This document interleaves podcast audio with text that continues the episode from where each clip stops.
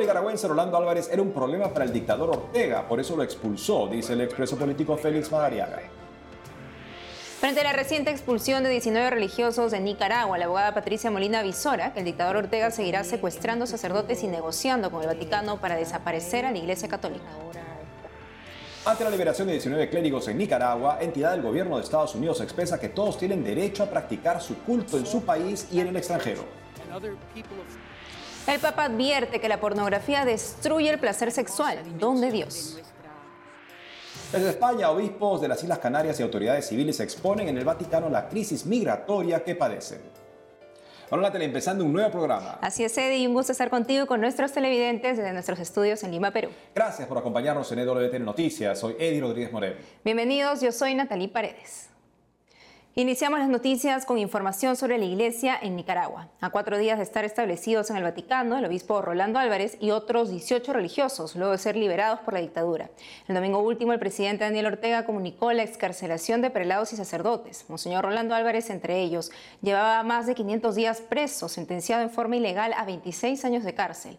En el caso de los religiosos, en su mayoría estaban detenidos sin cargos concretos. Desde Miami, el expreso político nicaragüense y creador de la Fundación Libertad me dio su análisis. Escuchemos. Me permiten darles un abrazo, no preciso ni decir. Estimado Félix Maradiaga, es un gusto tenerlo con nosotros en EWTN Noticias. ¿Cuál es su opinión sobre la liberación de Monseñor Álvarez y los demás religiosos? Bueno, en primer lugar, como nicaragüense, como católico, como expreso político, creo que eh, no puedo negar mi regocijo por saber en parcial libertad a los sacerdotes y religiosos liberados. Y cuando digo parcial libertad, porque la libertad nunca es completa, cuando no se puede escoger la tierra donde uno quiere ejercer eh, sus funciones, donde uno quiere vivir, cuando uno quiere expresar con libertad las ideas. Así que la libertad nunca es completa en estas circunstancias en las cuales Monseñor Orlando Álvarez y los otros sacerdotes y religiosos han sido eh, prácticamente expulsados del país pero eh, definitivamente que es eh, para mm, aquellos que les tenemos un gran cariño, un alivio saber que no están en esas circunstancias eh, más.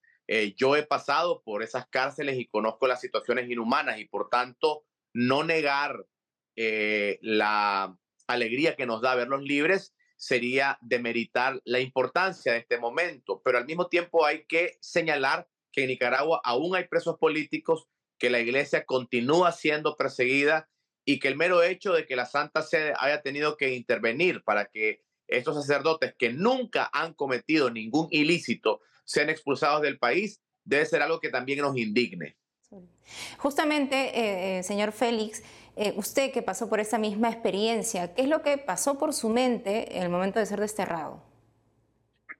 Bueno, en primer lugar, una combinación de emociones. Yo tenía varios años de no ver a mi hija, de no ver a mi esposa, a mi madre y obviamente sentir que finalmente las podría abrazar era para mí eh, motivo de alegría, pero por otro lado el corazón roto al dejar un país que amo, un país por el que hemos luchado y, estoy, y estoy seguro que esa misma eh, eh, emoción está pasando por el corazón de los sacerdotes que están dejando sus parroquias, y en las comunidades por las cuales tanto han trabajado.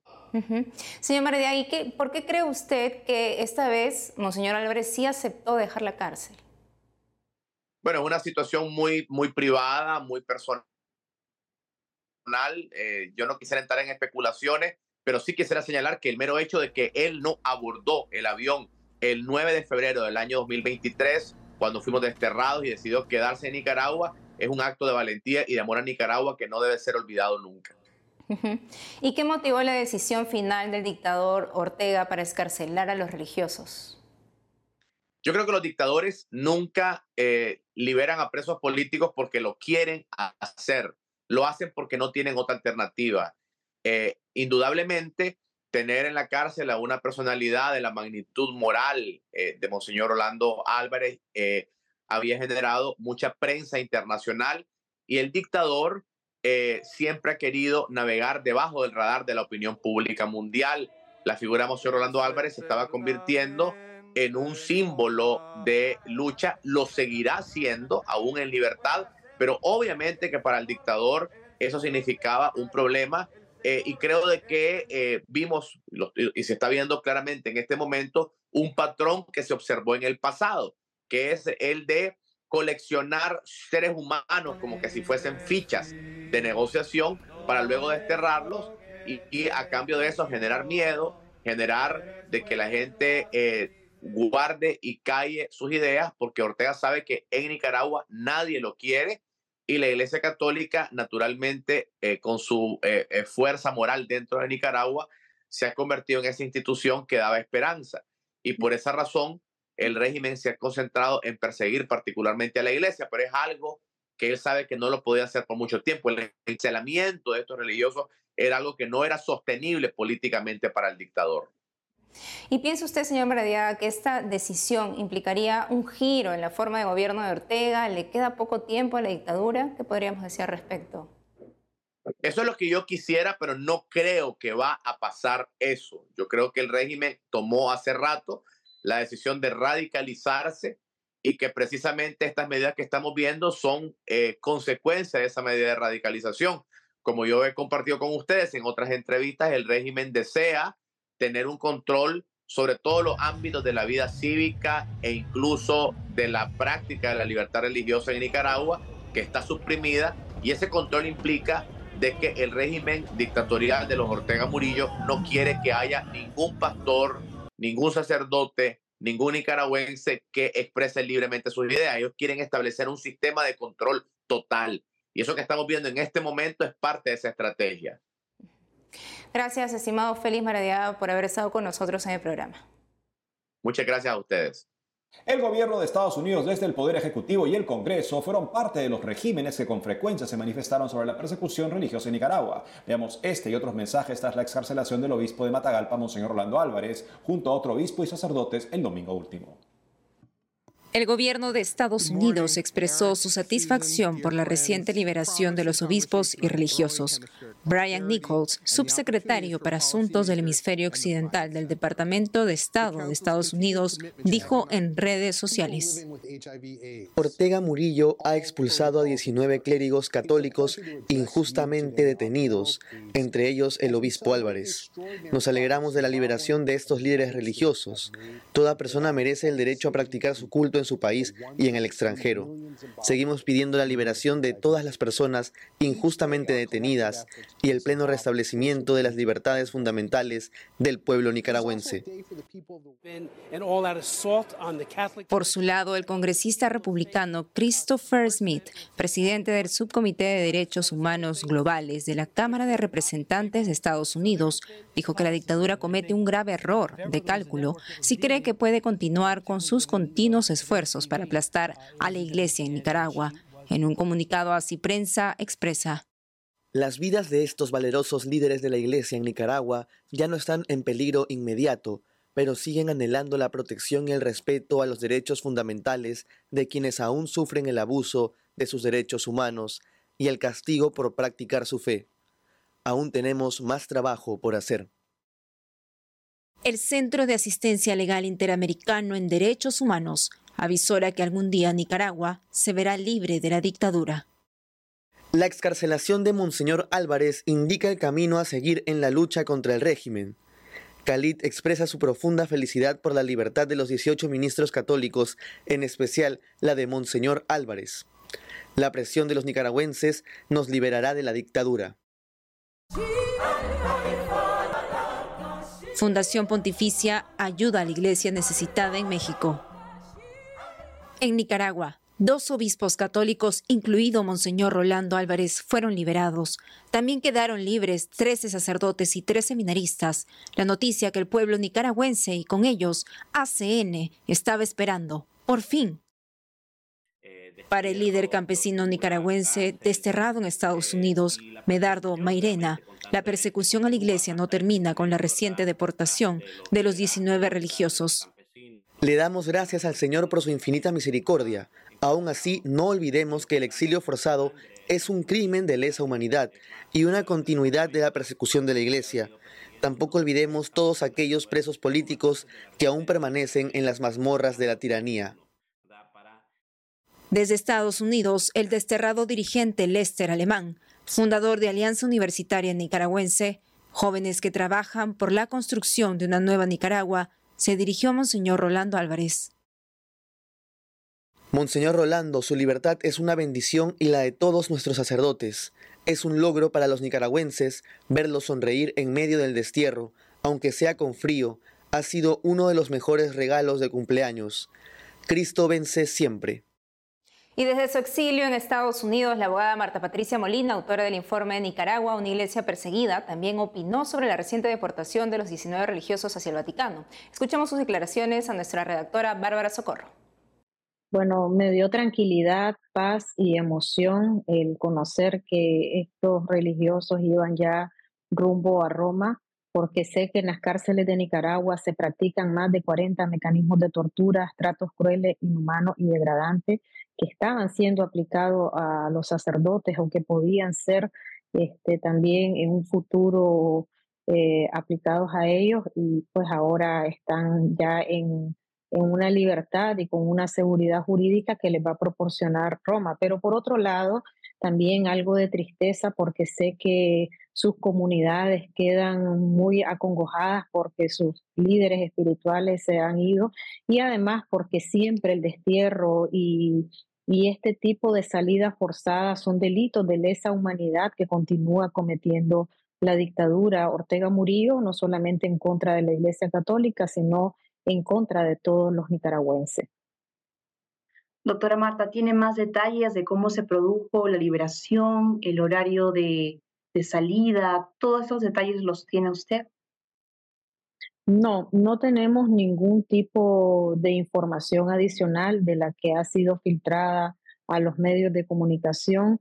Generalmente cuando esto ocurre eh, son negociaciones que se hacen muy escondidas, o sea, ninguna de las dos partes expone pues de manera general todo lo que ha ocurrido o, muy detalladamente, entonces solo conocemos que los sacerdotes fueron enviados a Roma y dos de ellos que no estaban encarcelados y que pertenecían a la diócesis de Matagalpa, pues antes del destierro fueron nuevamente eh, secuestrados y llevados a la cárcel y posteriormente trasladados eh, a Roma, porque dos de ellos ya estaban en, en libertad.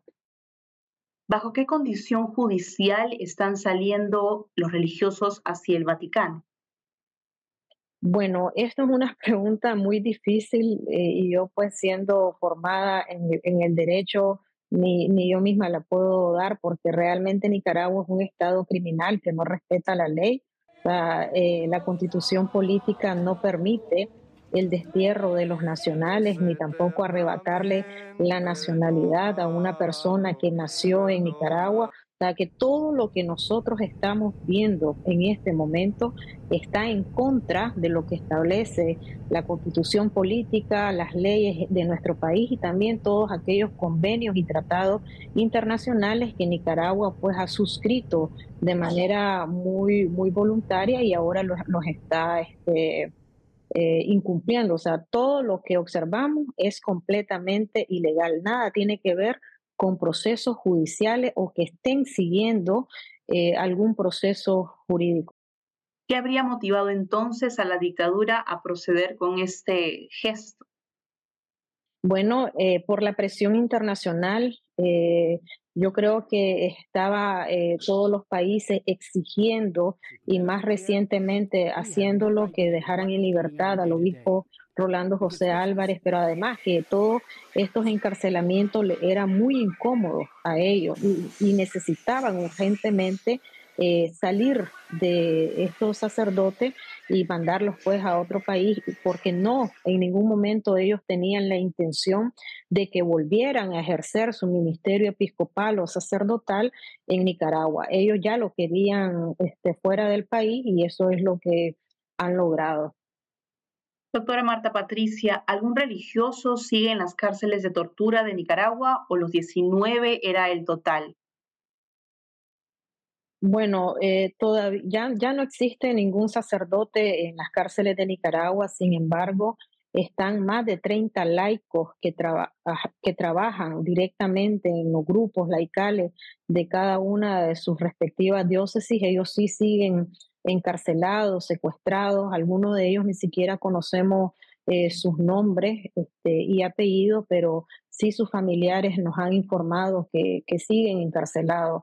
Pero sacerdotes no, pero este, no podemos descartar que en las próximas horas la dictadura vuelva a secuestrar a otro grupo de sacerdotes y para nuevamente comenzar ese proceso de negociación ya sea con el Vaticano o con cualquier otro país, seguir desterrando eh, a sacerdotes, porque siempre hay que recordar que la dictadura sandinista lo que busca es destruir la verdad que emana del Evangelio y también desaparecer por completo a la Iglesia Católica de Nicaragua, que es algo pues que no lo va a lograr, pero que efectivamente este, es lo que busca.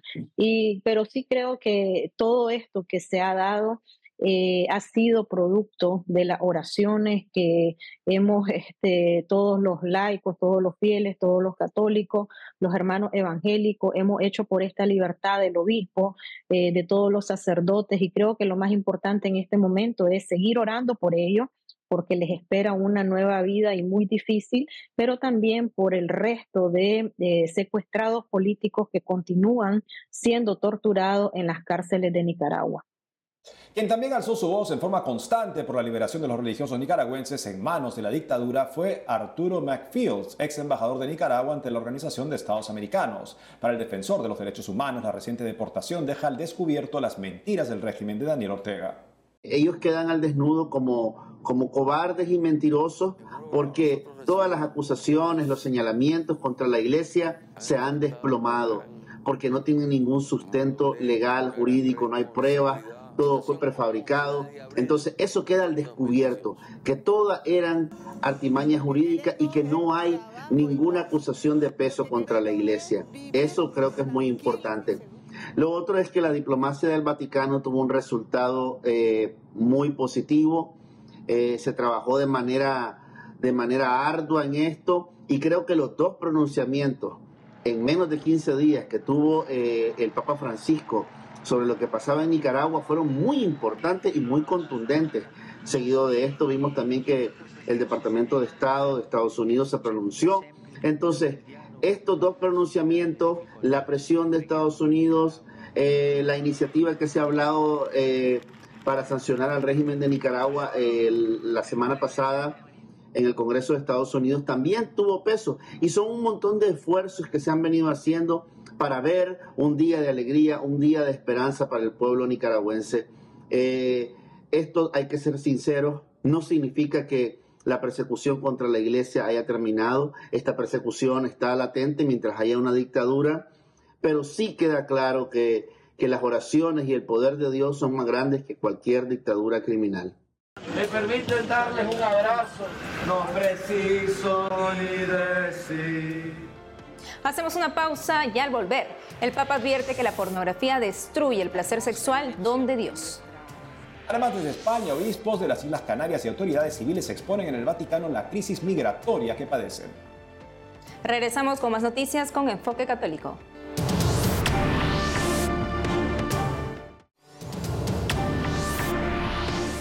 El Papa Francisco dedicó su catequesis desde tres delicados ángulos en torno al amor entre dos personas. Nuestra corresponsal en el Vaticano, Almudena Martínez Bordiú, nos cuenta esto y más.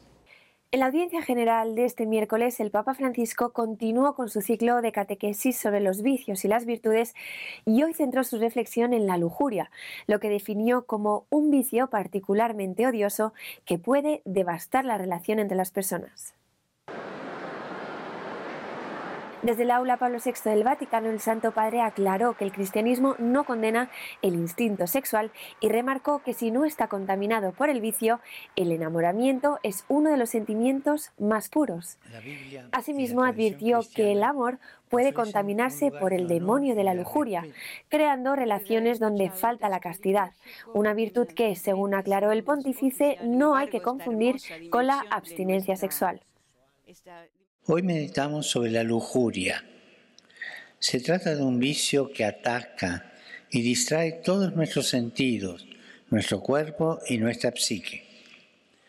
Este vicio se presenta como un apetito voraz que impulsa a utilizar a la persona, a depredarlas, a robarlas, buscando en ellas un placer desordenado. En cambio, el amor verdadero se muestra desinteresado, sin condiciones, es generoso, es comprensivo, es servicial. Hacia el final de su catequesis, el Papa señaló que ganar la batalla contra la lujuria y contra la cosificación del otro puede ser un empeño que dura toda la vida. Sin embargo, aseguró que el premio de esta batalla es el más importante de todos porque se trata de preservar esa belleza que Dios escribió en su creación cuando imaginó el amor entre el hombre y la mujer.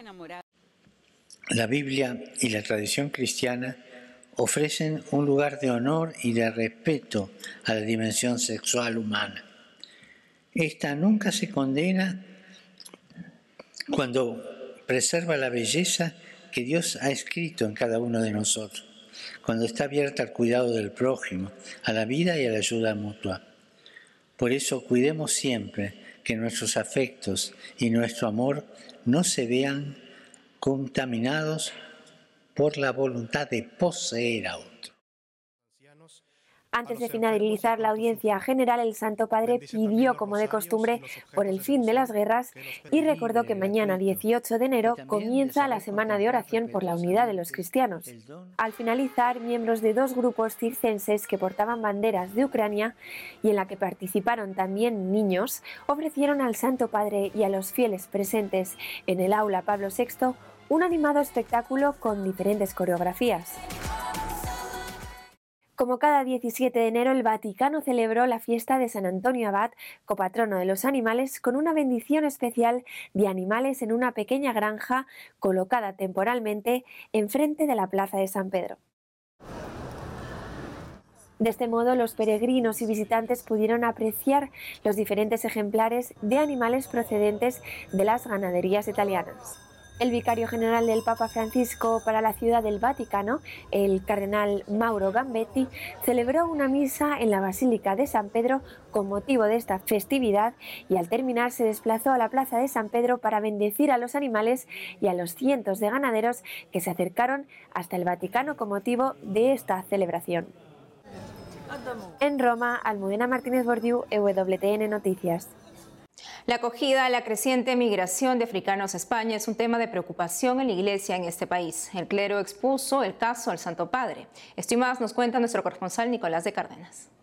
Saludos desde Madrid, desde donde les informamos del encuentro mantenido por el Santo Padre con obispos y autoridades civiles de las Islas Canarias para preocuparse por la situación migratoria en el archipiélago. El Papa Francisco se ha reunido este lunes con los obispos de la diócesis de Canarias y la diócesis de Tenerife, junto a una delegación del gobierno del archipiélago español, y ha manifestado su preocupación por el drama migratorio que sufre la región. Monseñor José Mazuelos, obispo de Canarias, su auxiliar, Monseñor Cristóbal Deniz, y el obispo de Tenerife, Monseñor Bernardo Álvarez, han conversado con el Santo Padre durante un encuentro celebrado en la biblioteca privada del Palacio Apostólico en el Vaticano. Junto a ellos asistieron el presidente del gobierno canario, Fernando Clavijo, su vicepresidente, Manuel Domínguez, y dos consejeras el Papa Francisco recibió a solas en primer lugar al presidente Clavijo durante unos diez minutos, quien presentó un informe sobre la realidad migratoria en las islas situadas frente a la costa noroccidental africana. Clavijo ha subrayado el nivel de conocimiento que tiene el Papa sobre lo que ocurre en Canarias, consideración que ha confirmado Monseñor Álvarez en conversación telefónica con Aciprensa. El prelado además ha señalado que el Santo Padre se mostró muy acogedor. El pasado año llegaron a las costas canarias más de 40.000 personas en 600 embarcaciones, siendo el mayor reto la gestión de los menores que deben quedar bajo tutela de las autoridades civiles. En estos momentos, unos 4.500 menores permanecen en centros gestionados por el gobierno canario.